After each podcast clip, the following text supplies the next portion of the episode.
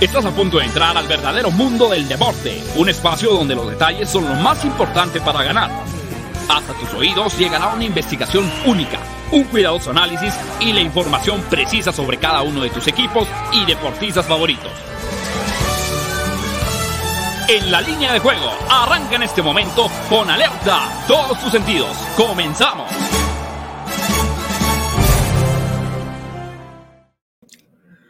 Hola, ¿qué tal? ¿Cómo están? Bienvenidos a En la línea de juego en fusión con Máximo Avance, el programa que tiene que ver con el mundo de las probabilidades, tendencias, estadísticas, la información de manera previa a los eventos deportivos más atractivos a nivel nacional y mundial.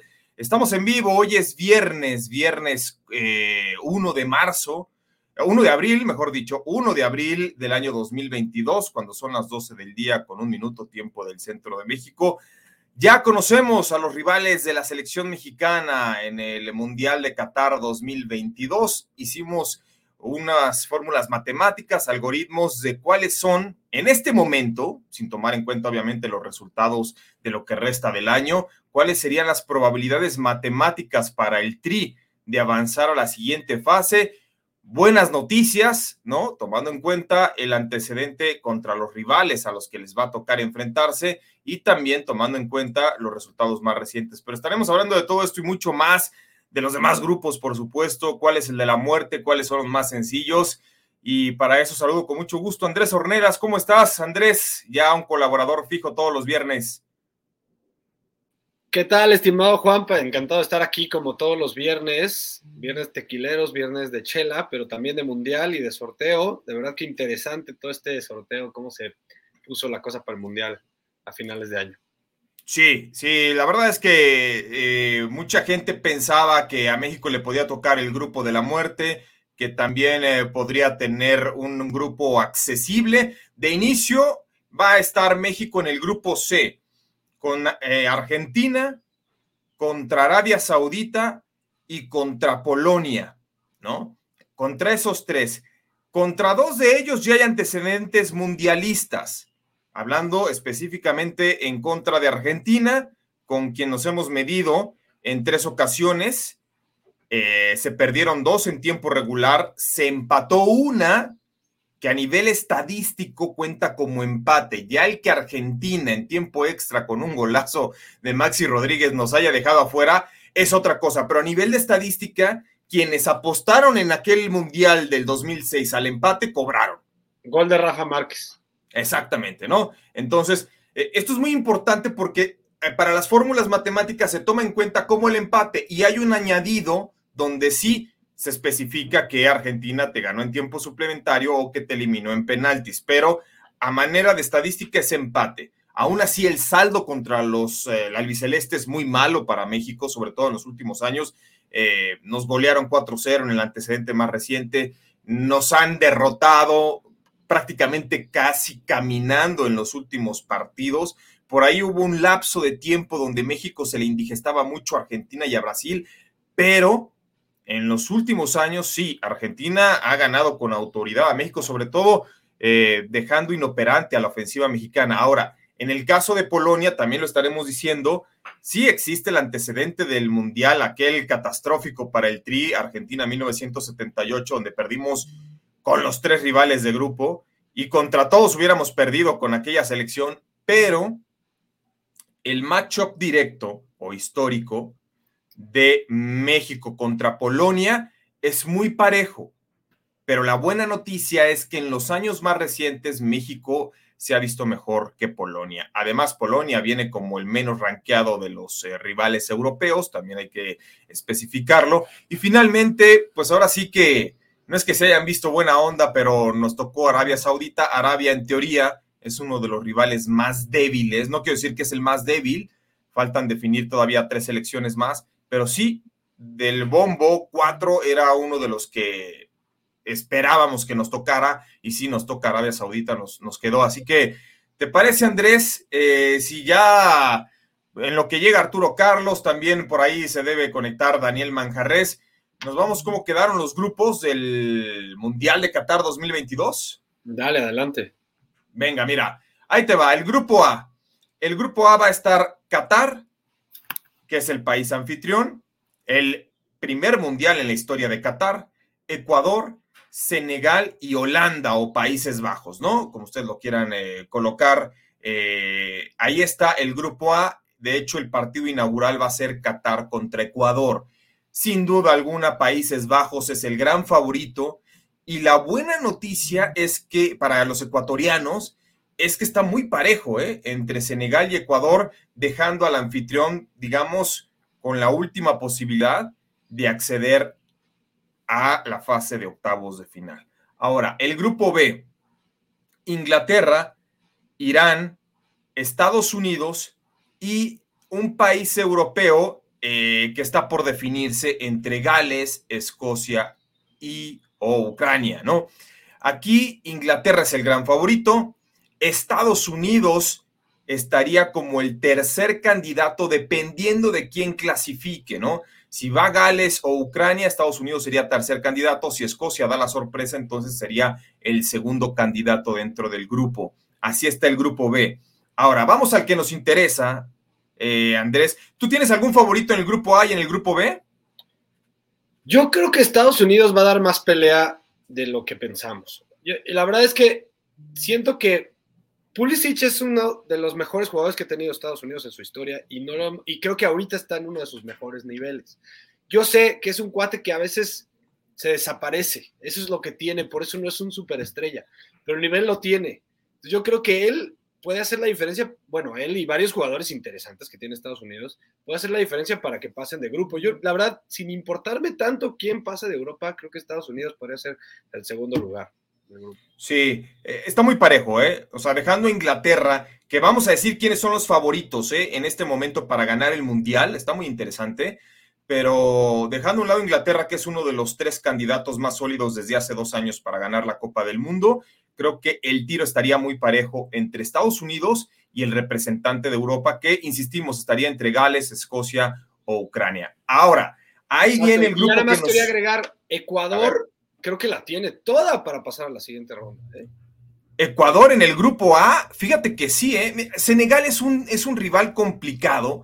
Senegal ah, tiene jugadores que militan en los mejores clubes del mundo o en las, en las mejores ligas del mundo, pero, pero fíjate que, que, sí va a estar el tiro muy parejo. ¿eh? Y Qatar, con todo respeto, es un desconocimiento el que tenemos de la selección de Qatar, pero pues están ahí porque son país sede. Pero, ¿cuántas? A ver, esto a lo mejor tú sí lo sabes. Los locales casi siempre pasan de ronda, ¿no? Por estadística. Los locales, no, o sea, bueno, si te vas eh, a... Lo que pasa es que, ¿sabes cuál es el único referente o el referente más cercano si tomamos en cuenta el de Sudáfrica, ¿no? 2010. Sí, cuando hablas de un país anfitrión, por ejemplo, como en los últimos años, ¿no? Que puede ser Brasil, este, Alemania, eh, Corea, que dio una gran sorpresa. Eh, generalmente al, al, país anfitrión le conviene mucho que el equipo local acceda a la fase de octavos de final. Sin embargo, por ejemplo, en Sudáfrica estaba consciente la FIFA y el comité organizador que iba a ser muy poco probable que eh, Sudáfrica accediera a la fase de octavos de final. Y así hay otras selecciones. Entonces, aquí el Mundial lo van a poner el resto. Tan es así que Qatar es el, el único debutante en esta Copa del Mundo, ¿no? Exacto. ¿No? ¿Y Canadá? No, Canadá estuvo aquí en México 86. Ah, ¿no? Canadá estuvo aquí en México. No anotó un solo gol, pero, pero ya estuvo aquí en México 86. De hecho, fíjate que la selección canadiense que vino al Mundial de México, muchos de ellos tenían profesiones que no eran de futbolista, ¿eh? o sea, eran carpinteros, eran este, este. Este es el eh, mejor equipo que Canadá ha tenido en su historia. Sí, claro, sin duda, sin duda alguna. Ahora, lo más importante, ¿cómo va? México México qué probabilidades reales tiene. Ahí les va. Para ganar, esto es para ganar el grupo. Argentina 55%, Arabia Saudita 1%, México 23% y Polonia 21%. Y ustedes van a decir, ¿cómo es que México está por encima de Polonia? Sí, porque históricamente México es mucho más equipo que Polonia, o mucho más selección que Polonia, y sobre todo, insistimos, desde 1994 México y Brasil son las únicas selecciones a nivel mundial, las únicas, Brasil y México desde el 94, que han avanzado en todas y cada una de las fases de grupo. Que ya al siguiente partido nos echaron en todas y cada una, sí, pero México es un muy buen país, muy buen equipo jugando la fase de grupos. Es un ejercicio muy sencillo, eh, mi estimado Andrés. México cuando tiene mañana juega muy relajado. O sea, fase de grupos juega muy relajado. Cuando ya es a matar o morir, ¿no? Que viene eliminación directa, entiéndase octavos de final, ahí es donde ha fallado históricamente la selección mexicana, ¿no? Eh, solamente hemos ganado un partido que fue en México 86 cuando derrotamos a Bulgaria. Lejos de eso, todos los demás partidos de eliminación directa, México ha fracasado. Ahora, ¿por qué México tiene más probabilidades que Polonia? Porque Polonia, de las elecciones europeas, sea, eh, no quiero decir que sea la más fácil y accesible, pero era la menos dentro de los especialistas y los algoritmos que presenta Europa, era la menos fuerte de todas. Sabemos que tiene a Lewandowski, también sabemos que tiene a Chesney, uno de los mejores porteros que está en la Juventus de Turín, pero aquí va la matemática, Andrés. No sé si tú estés de acuerdo conmigo. Si Argentina no llega Messi por lo que tú quieras, se lesiona, lo que sea.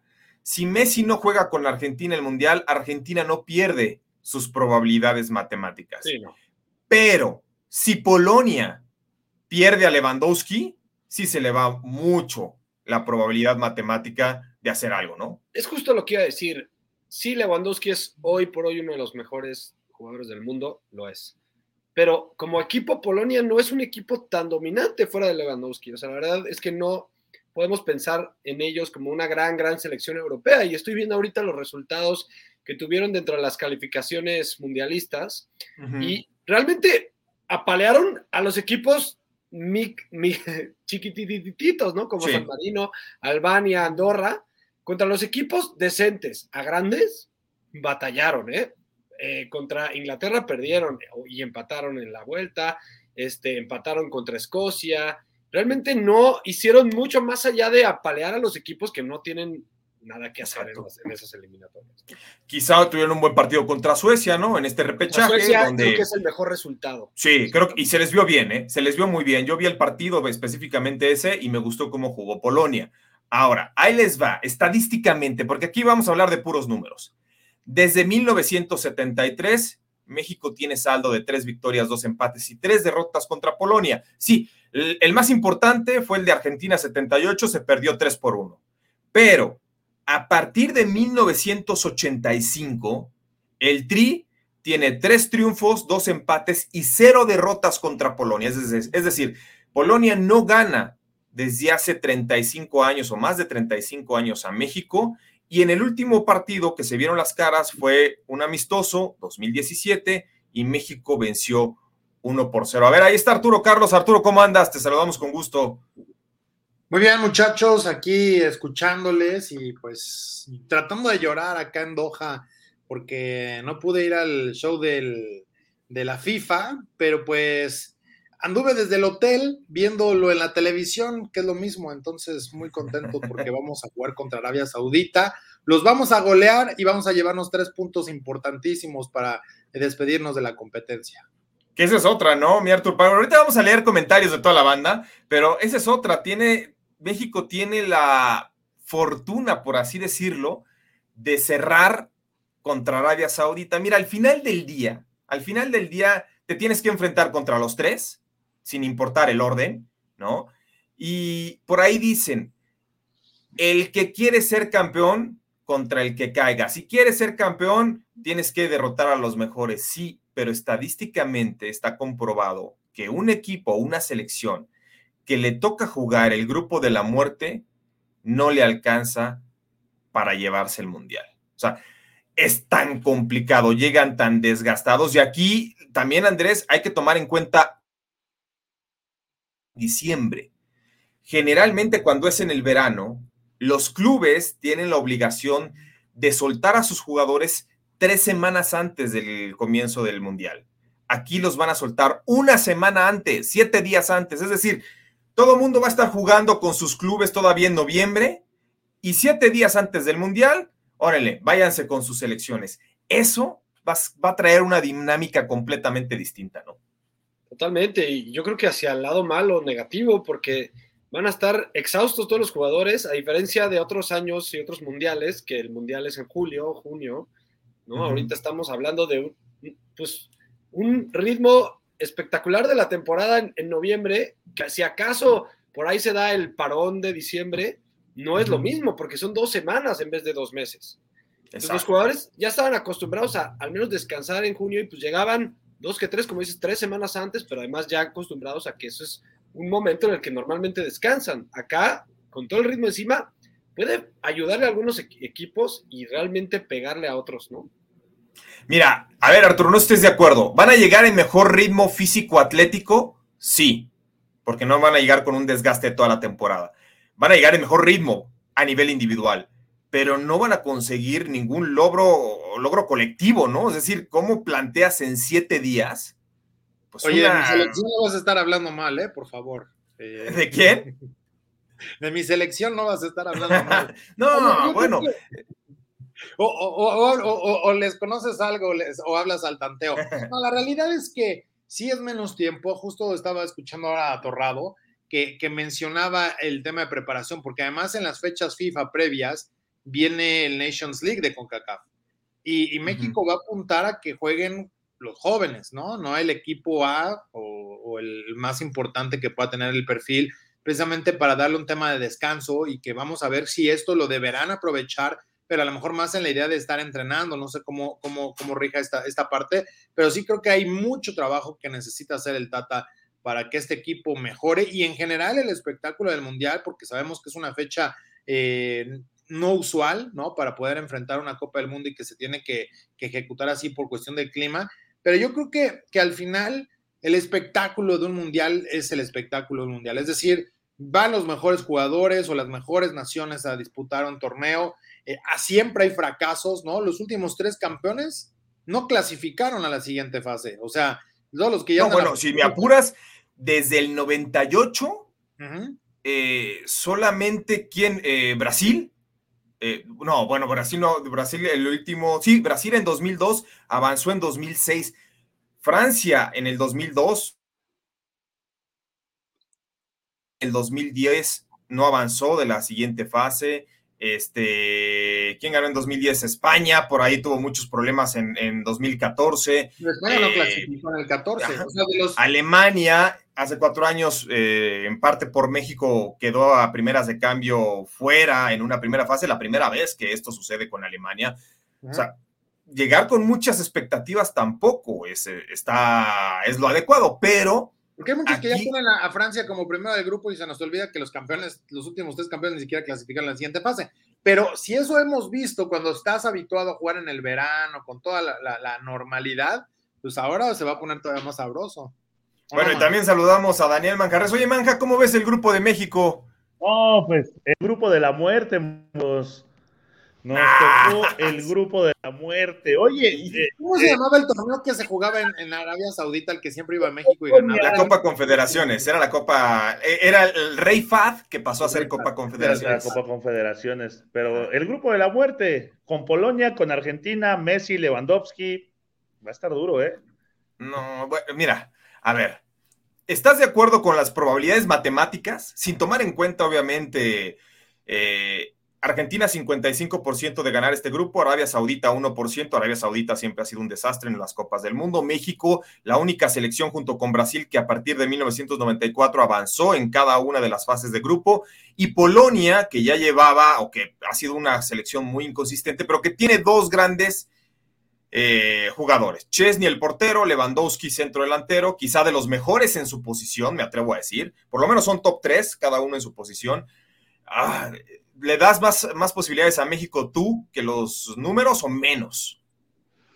Mm, yo le doy un poquito más de posibilidades a México. Bueno, hay un tema que, no hemos tocado, que, bueno, medio tocó Arturo Carlos, que es, ¿va a seguir el Tato para el Mundial? Yo creo que sí. Yo creo que sí. Yo creo que sí. Sí, yo creo que sí. Yo, yo, lo veo a él cero metido. Yo creo que, o sea, yo no sé si él solito se. Mira, te voy a decir qué va a pasar. Eh, porque la federación y John de Luisa lo tienen más que contemplado al Tata Martino para que vaya. Pero aquí los dueños de los equipos son los que deciden. Los dueños que se van a reunir la próxima semana, si ellos dicen no va, pues, lo quitan. Ahora, creo que sí hay, empieza a haber un convencimiento, no del Tata, sino decir, ya vamos a dejar que termine el Mundial. O sea, vamos a dejar que, que cumple ese proceso, ¿no? ¿Para qué inventar? Ahora, son varios factores. Yo creo que al Tata sí le van a leer la cartilla y le van a decir, ok, por tu problema en los ojos, ¿no? Que la operación, no pudiste viajar a Honduras, no pudiste viajar a Qatar. No me vayas a salir este año con que te quieres ir a Argentina. O sea, te vas a tener que quedar todo el año, maestro, a ver fútbol mexicano, a presentarte en los estadios, a presentarse. Algo que es muy importante y que no ha hecho el Tata Martino, por lo menos no en los últimos meses, es ir a los, a los entrenamientos de los equipos hablar con los entrenadores o con los directores técnicos y decirles, a ver, ¿cómo ves a este? ¿Crees que pueda cumplir? Eso lo hacen todos los entrenadores de las selecciones nacionales y el Tata Martino no lo ha hecho, ¿no? O sea, por ejemplo, ir a Pumas, ¿no? Específicamente, por darles un ejemplo, ir a Pumas y decirle a Lilini, oye, ¿cómo juega Alan Mozo? ¿Crees que Alan Mozo pueda con una presión o cómo se ha comportado o cómo es extra cancha? Y ahí el director técnico del club le dice, ¿sabes qué? Este cuate es bueno o es indisciplinado o sí te puede aportar en esto, porque es el que lo conoce día a día. El Tata Martino no ha hecho esa labor que es fundamental para cualquier entrenador de selección nacional. Entonces, bueno, ahí está. no lo va a hacer, y no lo va a hacer. No lo va a hacer, bueno, o lo tiene que hacer, lo van a obligar, ¿no? quién sabe, si ya no lo hizo en toda la eliminatoria, yo creo que ya no lo, lo, hará eh, el Tata. Ahora, el, video este en el que se va, Y, le está diciendo el eh, Rodolfo Cota que se venga a festejar y ahí, yo, ahí los dejo, yo me voy.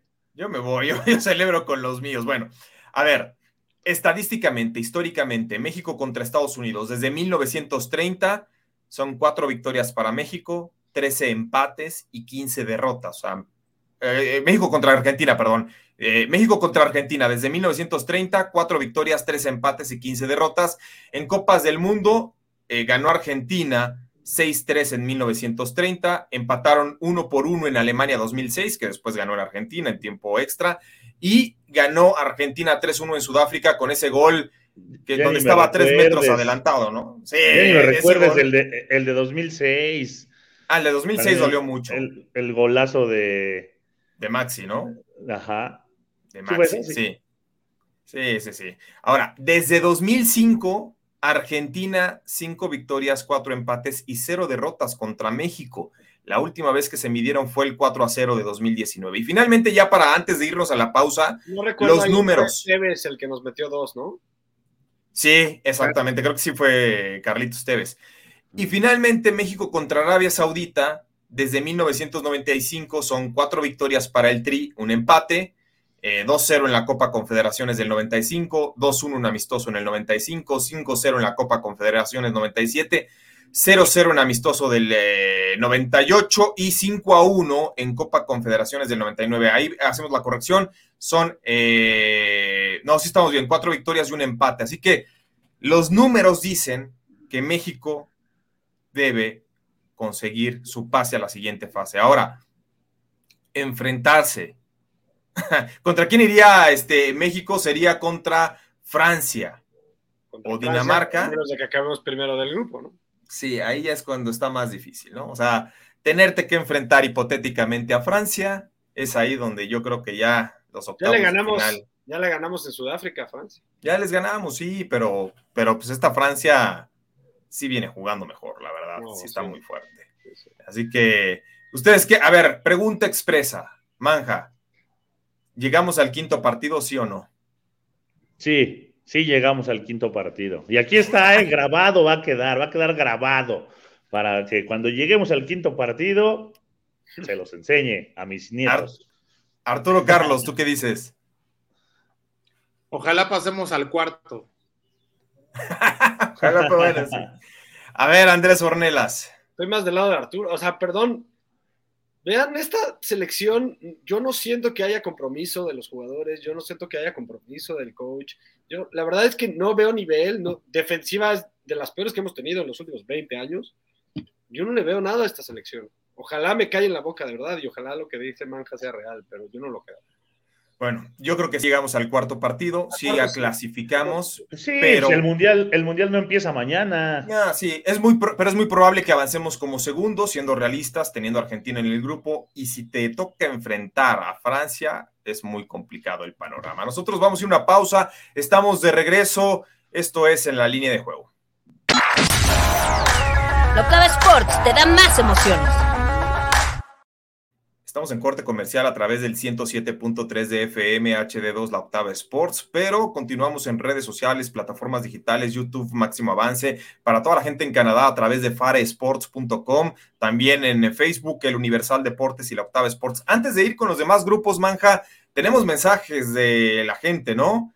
Y bueno, también los invitamos a que abran su cuenta en Betway, está en los comentarios, y participen por un jersey firmado eh, por Luis Suárez del Atlético de Madrid y un viaje a España. Ahora sí, este. no sé si ya leyeron algunos del principio, JP. O no, ninguno, ninguno. Ahora sí que vámonos desde el inicio. Oye, Porque ya, ves que Calle... JP te saluda cuando se va a despedir, güey. Dice Manuel Cayo, hola chicos, feliz viernes. México tocó en el grupo C con Argentina y bueno, ahí nos da el repaso. Charlie Franz dice, saludos teams, a México le tocó un grupo nivel medio, el más fácil ni el más difícil. Héctor Soto, buen día a todos, a empezar el mes con el pie derecho, todos a cobrar con los picks de los masters del programa, saludos. José Luis Terrones, Polonia, México, el juego que define la calificación como segundo. Daniel Suárez dice, buen día, raza, que sea un gran fin de semana con puros verdes. Omar González Pacheco, en este mundial no hay grupo de la muerte. Coincido, ¿eh? No veo un grupo tan España, difícil. Alemania. No, este, este está. España, Alemania, ¿qué? España, Alemania, pero los otros. Pero creo que los dos van a avanzar caminando. Sí. O sea, bueno, casi caminando. Es el grupo más difícil de todos. Sí, pero, pero al final del día van a avanzar los dos, ¿no? Dice José Luis Terrones, México fue goleado en Polonia en el 78, Argentina tiene de hijo a México en torneos oficiales. También creo que estamos cayendo en el error eh, más común que es sobrevalorar a Argentina, ¿eh, muchachos? Pero esa es mi opinión. Oye, es, la selección que llega con más partidos sin perder, pues, ¿eh? ¿Qué ha ganado Argentina en un mundial? Ya después de Maradona. Oye, ¿qué equipo? Bueno, ¿qué ha ganado? Juanpa, ¿qué equipo podría tocarle a España y a Alemania y a Japón?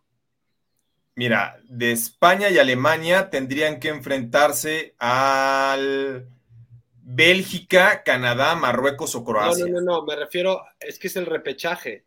ah, ok. Nueva Zelanda o Costa Rica. Nueva, Zelanda, o Costa Rica.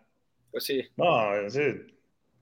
Dice Far Durán, eh, buenas tardes, después de un rato los vuelvo a ver, saludos, saludos. saludos.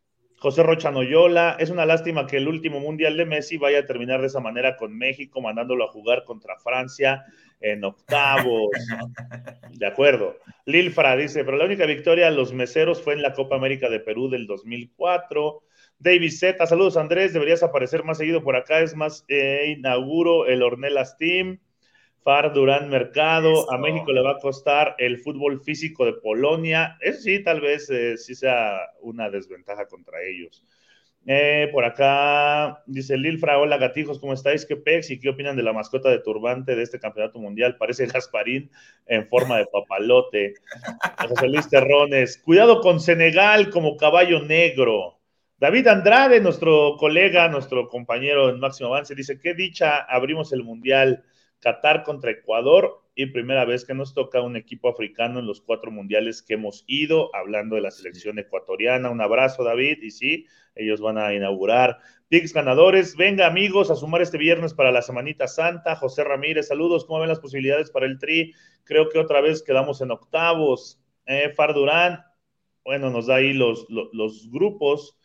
¿No? Que dice Grupo A, Países Bajos y Ecuador, B, Inglaterra, Estados Unidos, A, los que pasan, C, Argentina, Polonia, D, Francia, Dinamarca, E, España, Alemania, F, Bélgica, Canadá, G, Brasil, Serbia y H, Uruguay y Portugal. José Luis Terrones, Francia, el gran favorito al título. Jesús Niebla, ¿qué tal equipo? Vaya suerte de México, creo que es un grupo muy cerrado. es el de la muerte, ¿no? Y por acá también Jack Pachino Corleone dice, yo voy con los Simpson para ganar el Mundial, Brasil un 95% de sus predicciones se cumplen. Y bueno, ahí está parte de los comentarios de toda la banda, JP. Pues es que los Simpsons ya, ya han eh, predicho tantas cosas que uno no sabe, ¿no? Por ahí también yo leí que decían que la final del Mundial sería Portugal-México. O sea... ¿Portugal-México? Sí, hay un capítulo donde se juega Portugal contra México, entonces Pero no ya final no del sabe. mundial. No, ya, ya- ya la verdad es que uno no sabe.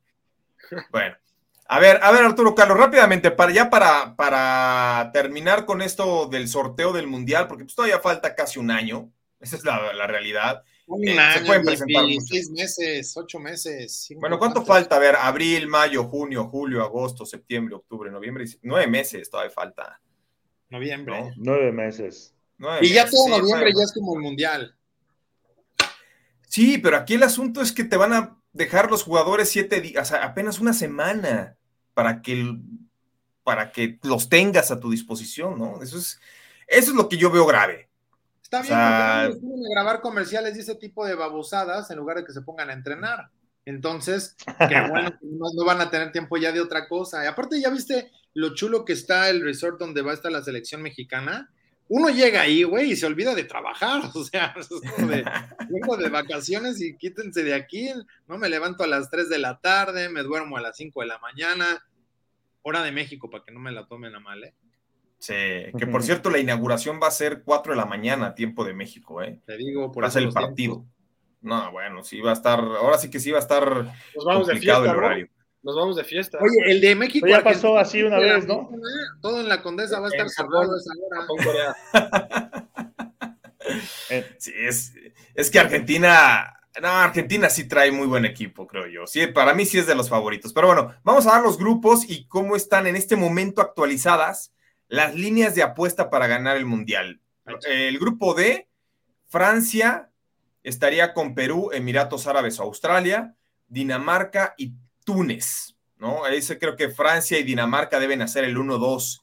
Ahora, el grupo E, España, que sería contra Nueva Zelanda o Costa Rica, Alemania y Japón.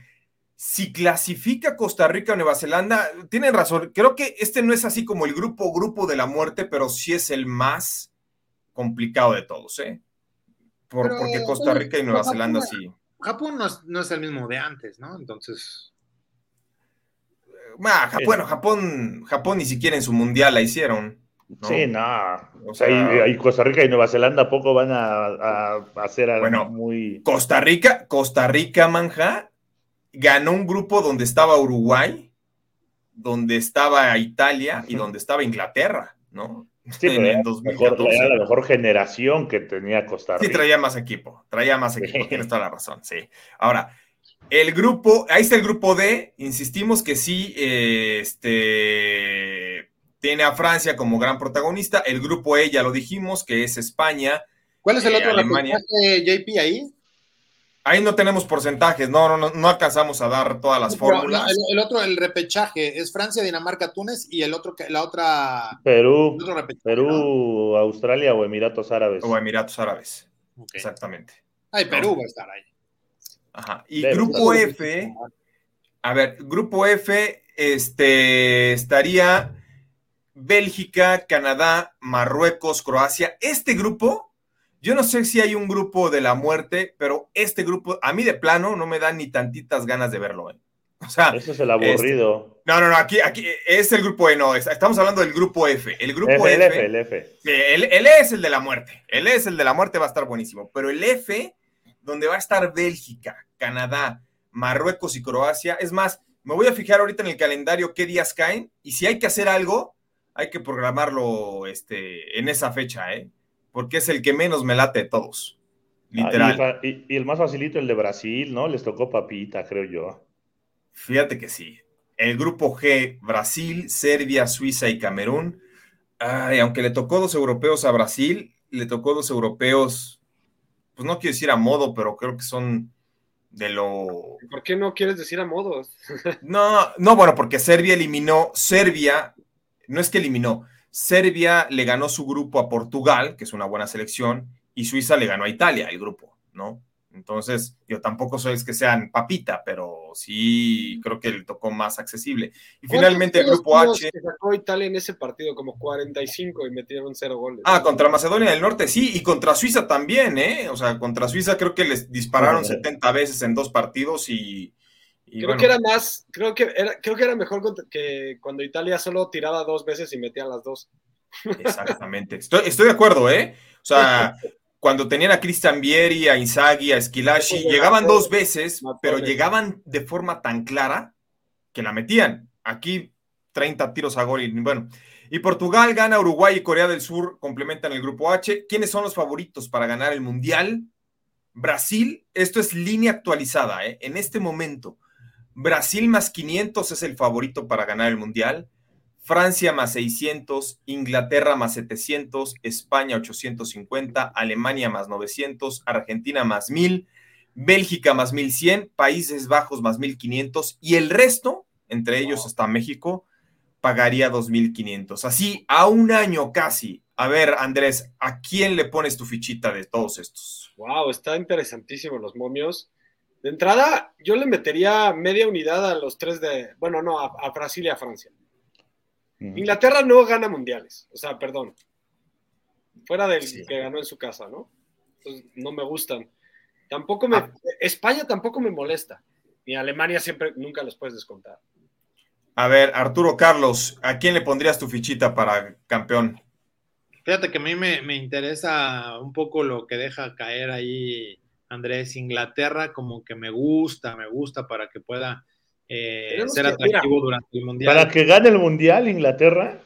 va a estar, dentro de los cuartos de final, ¿no? Va a estar en cuartos de final y ahí eh, estás a un juego ya de, hablar de un campeonato, ¿no? Pasas a semis y, ahí está todo en juego.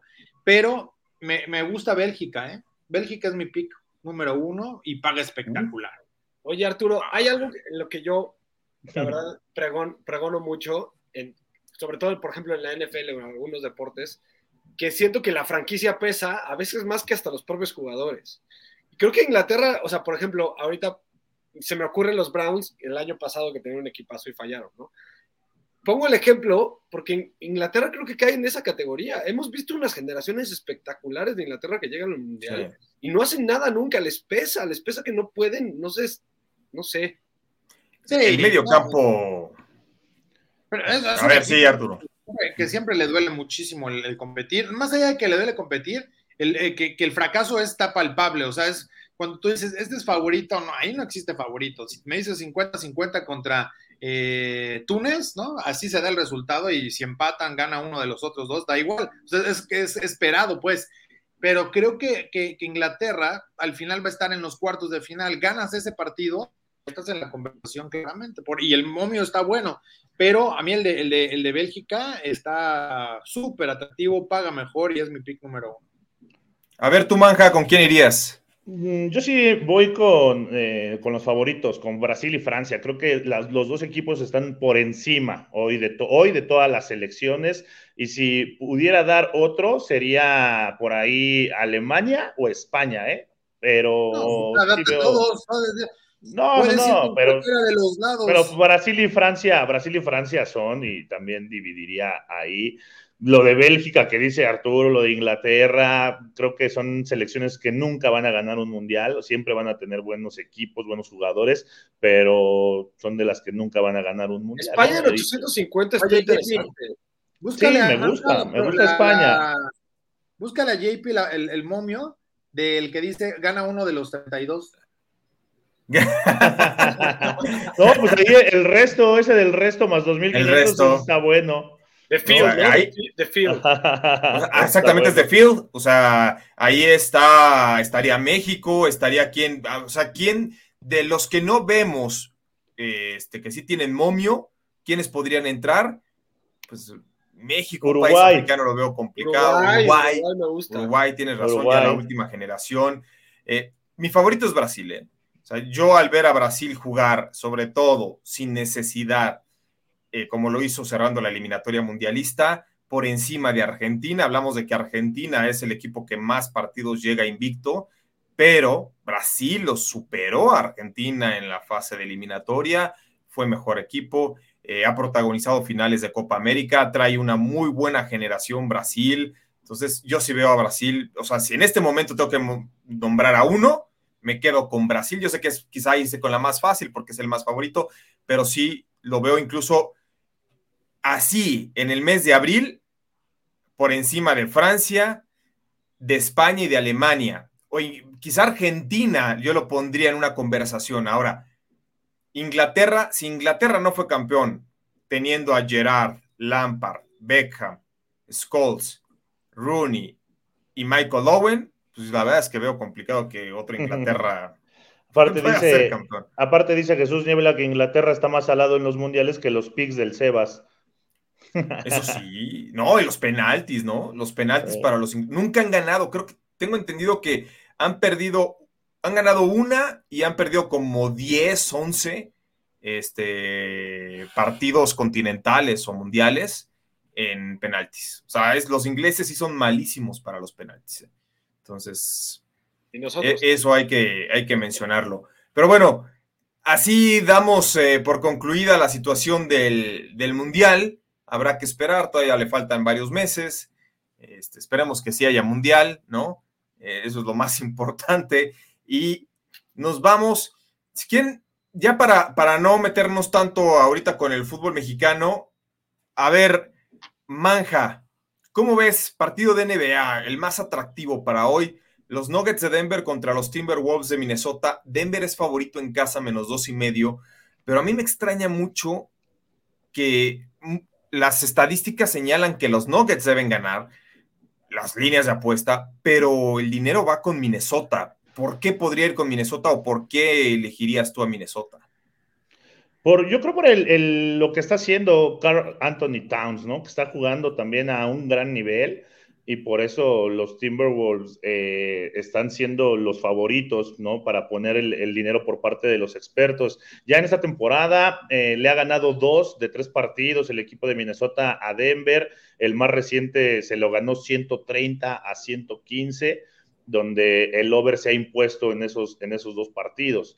A mí sí me gusta tomar a los Timberwolves con ese más dos y medio, creo que es una muy buena opción. La línea de altas y bajas está en 240 y medio, creo que está muy alta. Eh, ahí no me metería, pero sí me gusta también el equipo de Minnesota para este partido. Arturo Carlos, estamos viendo ya líneas otra vez de 238, que ayer se cumplió gracias a que se fueron a overtime, pero ya 240, creo que yo nunca había visto una línea de 240, o por lo menos no habíamos analizado aquí en el programa un partido con una línea de 240 en los totales. ¿Cómo lo ves? Ellos se sienten en el All-Star Game. No, yo, me, iría con las bajas en este partido y lo dices bien, ayer se sufrió para que se generaran tiempo extra con equipos que son taquilleros, ¿no? En cuanto a la canasta. Aquí también, ¿no? La realidad es que son dos equipos que están muy sólidos, pero eh, yo creo que se va a quedar en bajas e incluso creo que Denver debe llevarse la victoria para poder cubrir este partido. Digo, son dos y medio, va a ser un juego cerrado, pero, pero me, arriesgaría para tomar ese, spread de los, de los Nuggets dos y medio. A ver, Andrés, tú en Nación de Apuestas hiciste video hoy de básquet. Hicimos video. ¿Tocaste este partido? No, bueno, sí, Ricardo de la Huerta, saludos, fue con, fue con Minnesota. y yo estoy con, y con Manja. Ah, ok, perfecto. Ahora, ¿tú qué pick diste para hoy en la NBA? Yo, eh, yo di, ahorita les digo, a las bajas de los Pacers y los Celtics. Creo que ambos equipos son, eh, bueno, sobre todo, me gusta mucho lo que está haciendo Boston, sobre todo en temporada regular. Y si tiene una fortaleza, es su defensiva. Es de los equipos top en defensiva, en defensive rating, toda la temporada y sobre todo los últimos dos, tres meses. Creo que además ambos equipos tienen un ritmo bajo. ¿Qué quiere decir ritmo? Posesiones por partido.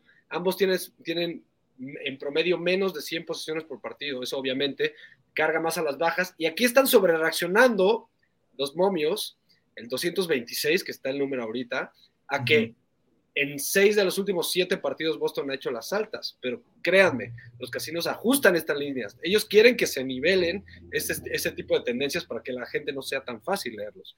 Entonces, pensando que es Indiana y tiene una de las mejores, digo, de las peores ofensivas y un ritmo lento también, me voy por las bajas de 226, me fascina. Bueno, yo regresando a este partido de Nuggets contra Timberwolves, está muy complicado, pero me gustan los Nuggets de Denver para que ganen por más de dos puntos. Ese es mi pick en este partido específicamente. Este, entiendo que, por ejemplo, Manja, que es nuestro especialista en NBA, va con los Timberwolves, que la mayoría... que la mayoría del dinero en Las Vegas va con los Timberwolves. Me gustaría las altas, pero 240 sí me da miedo. No, está muy alto, muy alto. No, está muy alto, ¿no? Aquí están las estadísticas de los últimos tres partidos entre ambos. 2-1, el récord directo. 2-1 contra el spread. 2-1 con las altas, pero el promedio de puntos en esos partidos ha sido 115 por lado de los, de los Timberwolves y 105 por Denver. Estoy con ustedes, creo que hay más valor en las bajas. Sí, exacto, ¿eh? exacto. Ya, ya subió sobre reaccionando los momios del casino. Que ya subió a 243. Ay, 243, no, pues que, oye, ¿qué van a jugar los Globetrotters o qué? o, el, All-Star Game, es el All-Star Game. Sí, no, seamos serios. ¿Cómo lo pueden subir a 200? No, ¿sabes qué? Ya, me voy con las bajas. Yo me voy con el under. Ya, esto, esto ya se está sobrevalorando el over. Este, se pueden hacer las altas, pero ya sería una vergüenza para el básquetbol actual oye, pues que no hay defensa o qué, ¿no, Artur? O sea, pues también es parte fundamental del juego el defender tantito. Eh, no, ya, ya, ya, ya, uno lo deja muy mal, caray. Minnesota es quinto lugar de toda la NBA en defensive rating durante todo el mes, fue durante todo el mes de marzo. Entonces, sí, más bajas, más a las bajas. Yo, yo corrijo mi pick, me quito, me dejo un lado el ir con Nuggets o con Timberwolves yo tomo las bajas. Si están en 243, tomo el under de 243. Insistimos, ayer fueron altas, pero porque se fueron a overtime. Si no, hubieran sido bajas. Sin... De hecho, ahora pueden irse a overtime, ¿eh? Ah, también, sí. No me va a dejar mentir, Manja tuvo una racha los Timberwolves que aceleraron su, ritmo de juego, sacaban muchas posiciones por partido, hicieron muchas altas, pero ahorita ya se está corrigiendo el mercado y ya, ya no hacen tantas las altas los Timberwolves. Sí, todo esto pasó después del, All-Star Game. Exactamente. Ahí, fue donde, Minnesota le metió acelerador y wow, estos de dónde salieron. Pero ya, ya corrigió el ritmo. Exacto, exacto. con Minnesota más dos y medio, mis Timberwolves, desde que Venga. Y bueno, vamos con el clásico del hockey, pero en la, allá en Nueva York, porque el señor Arturo Carlos hace como, no sé si, si estando consciente o inconsciente, pero hace como tres semanas, aventó un dardo al aire y dijo, los Rangers van a ganar la Copa Stanley. Y están jugando bien, a partir de ahí se cayeron, pero ya han recuperado otra vez el vuelo. Los, saló. sí, lo, saló, digamos que fue el efecto Arturo Carlos, lo saló como una semana y otra vez ya están reponiéndose. ¿Cómo se ves, Arthur Power? Se le llama mala racha, se le llama únicamente mala racha, que además son divididos los Islanders y los Rangers, ¿no? Se llevaron un par de partidos en esta campaña y, yo creo que, puede ser una buena oportunidad para la victoria. El, momio no nos ayuda para jugarlo porque está en menos 190 en este momento eh, ya en, línea, pero jugándolo en three-way, sí te alcanza todavía para estar en menos 130. Y, hay algo interesante, en marzo, ¿no? Que decían que, le fue mal, tuvo récord de 11-4. O sea, este equipo hay que tener mucho cuidado, me voy con ellos. Y, yo creo que también lo que ha hecho Prater ahí ha sido muy dominante, ¿no? Con esos que casi 50 goles lleva ya, o sea, es una auténtica máquina para hacer puntos y evidentemente este partido también se puede ir a las altas. Está en cinco y medio, es un juego relativamente defensivo, pero si los Rangers se, encuentran bien, van a meterle cuatro sin problemas a los Islanders. Sí, por ahí, por ejemplo, una opción sería tomar el over de los propios Rangers, que estaría en 3 en 3.0, ¿no? 3.0, 3.5, ¿no? También es otra opción para quien busque algo de, de, variedad. A ver, Andrés, ¿tú cómo ves este partido de Rangers Islanders? Eh, son dos equipos con récord positivo realmente, pero los Rangers son el mejor equipo local de toda la NHL. O sea, en el Madison Square Garden son bravos. ¿eh? Eso es lo que había aprendido en este programa, que los Rangers eran una pistola en casa y veamos los números. 22 ganados y 6 perdidos durante la temporada en casa. Como visitante, es curioso porque los Islanders son también muy buenos de locales, pero de visitante, más o menos 12 ganados y 14 perdidos. Eh, en, en racha, van ganado dos los Islanders, pero los, los, estos Rangers han ganado cuatro seguidos. Entonces yo estoy con Arturo Carlos, creo que el valor está en el three-way de los Rangers, yo creo que va a ser una paliza porque además los porteros juega va Barlamov del lado de los Islanders que va 7 ganados y 13 perdidos y Shesterkin que es uno de los mejores porteros ahorita del Sí, Shesterkin está jugando muy bien como portero eh, de los Rangers. La verdad es que parte del 32 y 9 Shesterkin, 32 ganados y punto 93.6 de, de porcentaje de paradas. Que es bastante bueno que es de los mejores que hay. descanso JP entonces a Sorokin, el portero de Islanders. Sí. Yo creo porque era sólido, entonces está, está, cansadito este juego, ¿eh? Three-way con los Rangers. Sí, yo creo que sí, lo hacemos pico homologado, ¿no, Manja? Sí, como homologado. Sí, como homologado. Rangers, menos pero, pero ya vieron a quién andan secundando todos, digo, no sé, las bajas del básquet, este... Ah, no, pues, seamos serios. Ojalá no porque, ¿sabes qué? Hay algo de optimismo, es primer día de mes, el conteo se ha reseteado. Es más, ya le pusieron a, a JP, ya le pusieron hasta su, su, coronita, ya, traes tu trofeo en tu nombre. Ah, ya, ya, traigo el. Ah, caray, no, no sabía eso, pero qué bueno. No, pues qué bueno, papá, el ganador del, del mes de marzo, ¿no? Este, dije, eh, ¿cómo, ¿cómo, ponen ahí en los, este, en los restaurantes y en, el cliente del mes? Ajá, el, jugador del, mes. el empleado del mes. bueno, este, los hacemos pico homologado, pico homologado los Rangers en three-way. Y rápidamente, porque tenemos que pronosticar eh, Cruz Azul Atlas. A ver, Manja, ¿cómo ves a la máquina? Cruz Azul Atlas, eh, me gusta el Cruz Azul, lleva cuatro victorias, un empate y dos derrotas, las últimas siete ocasiones que se ha enfrentado al Atlas, el torneo pasado quedaron 0-0, pero me gusta, me gusta para que Cruz Azul gane 1-0 este partido.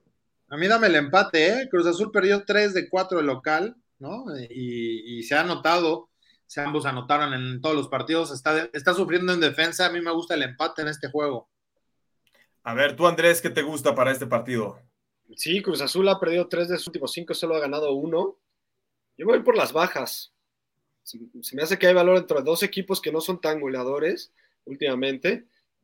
Las bajas en el fútbol mexicano yo creo que se dan a un 65%. Garantía. Sí, son, son muy probables. Sí. A, mí me gusta el 1 a 1 como marcador, me gusta el empate, eh, va acompañado de las bajas y finalmente Necaxa América Increíble, el América es favorito en los momios sobre Necaxa y sobre el empate. El empate 36% y es que se dio en cinco de los últimos seis partidos en Aguascalientes entre Necaxa y América.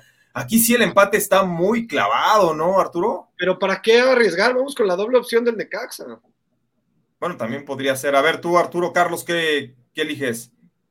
Mira, yo me iría con, con las bajas de este partido. Creo que sí se va a quedar en bajas pero debe estar en menos dos, ¿no? en, dos goles, ¿no? Pero no era, no era sinónimo de altas el Necaxa. Sí, Necaxa es altas, Necaxa es eh, altas. Pero, pero ese, ese Sebas nos, nos confundió. Mira, sí, era, era. Ahí te va el Necaxa. Pero porque lo golean. Sí, lo golea, lo golea. Pero, pero los rayos se fueron a las bajas en cinco de sus últimos seis. Ya corrigió otra vez. Entonces, ya ese Sebas, ya, yo, yo, en esas frases ya no creo tanto, ¿eh? Ya en esas frases ya. Eh, pues están más actualizadas las de Yogi Berra. ¿eh? A mí me gusta el empate, me gusta el empate o que Necaxa gana también. A mí también me gusta el empate. Por cierto, entren al concurso de mercado de apuestas. Doble, oportunidad del Necaxa. Sí, entren al concurso de mercadoapuestas.com, ahí está la quiniela. Y rápidamente, las promociones de Betway para el fin de semana, a ver si Paul, nuestra productora, nos las puede echar. Miren, ahí está el supermomio, que Federico Viñas anota en cualquier momento y América gana. ¡Ay, más 500! Está sabroso. ¿Cuál más? A ver. Ah, pero Federico Viñas que va a estar anotando gol. a ver, manja, este. Santos contra Pachuca, el supermomio, que Pachuca gana y ambos equipos marcan. Está, estaba en más 450 y ahora va a estar en más 550. Ese me gusta. Bueno, a mí ese está bueno. Ese está bueno, papá. A ver, ¿cuál más? Antes de irnos. Y también tenemos en el Puebla, León, el Supermomio es Puebla, León y Tigres, todos ganan. estaba en más 615 y ahora está en más 700. Si creen que la franja, la fiera y el equipo del Piojo Herrera van a ganar, métanle este más 700, está pagando. Y aparte, acuérdense que en el partido estelar del sábado en la noche, que en este caso va a ser Juárez contra Pumas a las 9 de la noche, Bedway siempre maneja la promoción del que anote el primer gol, cobra o gana, ¿no? Si ustedes van con Pumas, Pumas anota el primer gol y aunque empaten el tiempo al final o le den la vuelta, ustedes cobrarían con Pumas si es que sucede eso, ¿no? O con Juárez, eh, con el rival, en dado caso. Eh, llegó el momento de despedirnos. El Olin rápidamente. Arturo Carlos, vas de inicio. Voy de inicio, traigo las bajas en el básquetbol, ¿no? Con el juego de los Wolves y la escuadra de los Nuggets. Voy a tomar también a Denver menos dos y medio. Voy con el conjunto de los eh, Rangers para que saque la victoria en Freeway. Y finalmente nos decantamos para, para, jugar ahí en el resultado de bajas entre Cruz Azul y, y el Atlas. Venga, a ver, Andrés Ornelas, ¿tú qué dices? Tres de la NBA, estas bajas que les, que les decía de Boston contra los Pacers traigo a los Suns en menos siete y medio. Acuérdense que del lado de los Grizzlies no juegan casi cuatro de sus cinco titulares. Sí. Entonces, uh -huh. Esa línea está perdonada. Este siete y medio se me hace muy blando para el equipo que va a poner Grizzlies en la cancha. Eh, y Suns va con todo. Hasta regresa Cam Johnson, por cierto. Voy con las bajas, ya están en 242 las que yo vi, del que, partido que dijimos, Timberwolves y Nuggets. Y igual de triple opción a los Rangers. A ver, Manja, tu Olin. Los, eh, voy a ir con los Timberwolves más dos y medio, eh, los Rangers con el, el homologado en Triway, eh, Cruz Azul a que gana más 130 y el empate entre Necaxa y América. Ah, pues mira, este también parecido, aunque voy con Rangers en Triway, me gustan las bajas del Nuggets contra Timberwolves, están en 243, una línea altísima. Me gusta el empate de Necaxa frente a América y me gustan las bajas de Cruz Azul contra Atlas. Nos despedimos, muchas gracias. Gracias a toda la gente que participó con nosotros, a nombre de todo el equipo de producción, encabezado ahí en la octava por Jordán Tavares. Con nosotros en Máximo Avance, Grecia Barrios, Armando. Yo soy Juan Pablo Faril, gracias. Hasta mañana. La Octava Sports te da más emociones.